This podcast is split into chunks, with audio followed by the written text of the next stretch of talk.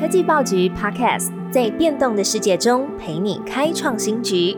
每周一到周五早上推出科技早餐，提供多元的科技商业新闻、热门的 AI、电动车经济趋势，让你快速吸收全方位重点资讯，掌握市场洞察。科技早餐今天精选四则国内外重要科技新闻。全球第一部 AI 法案终于敲定，四个重点带你看欧盟怎么管。欧盟的立法官员们经历了为期一周、花费将近四十个小时的马拉松式谈判之后，大会宣布已经就人工智慧法案达成协议。这将是全球第一部全面针对 AI 制定的法案。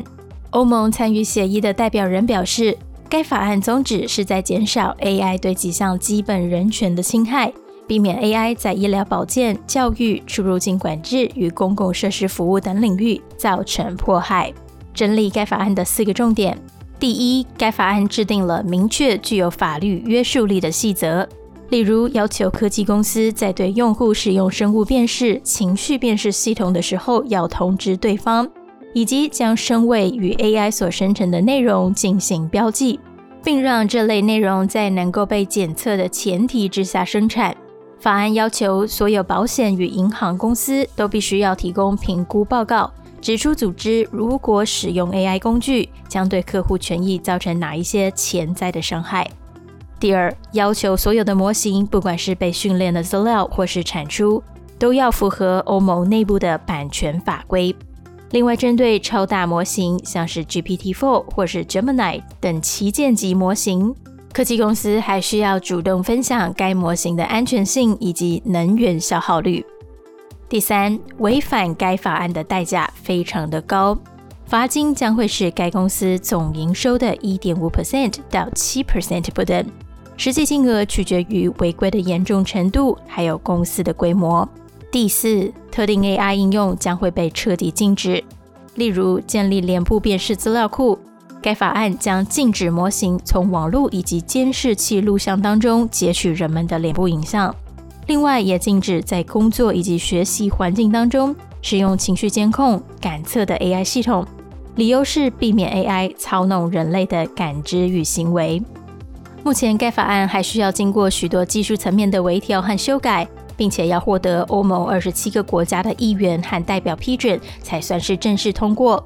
法案通过之后，一年内新开发的模型将会得到缓冲，而企业有两年的时间来调整内部的营运，好让一切合乎规定。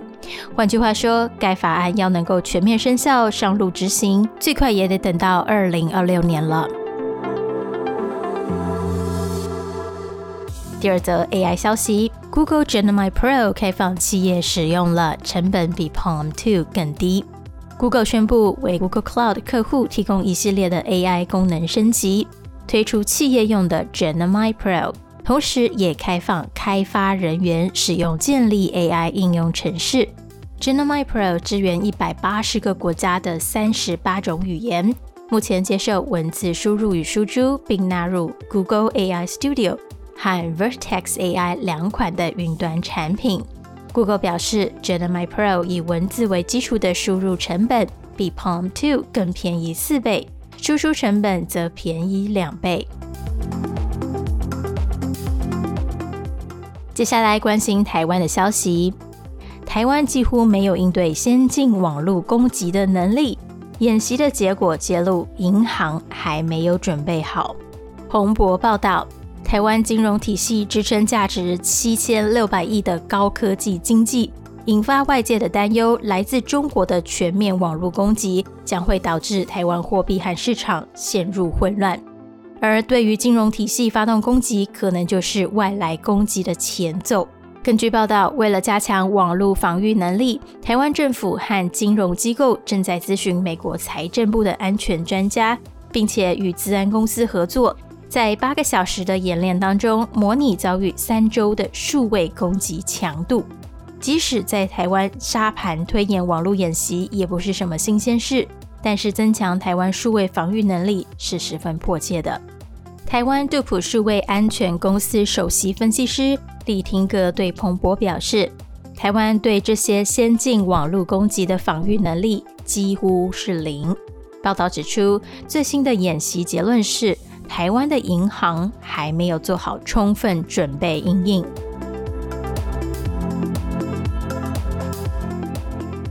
第四则消息，根据最新的调查，台湾消费者对通膨麻痹、内需消费非常畅旺。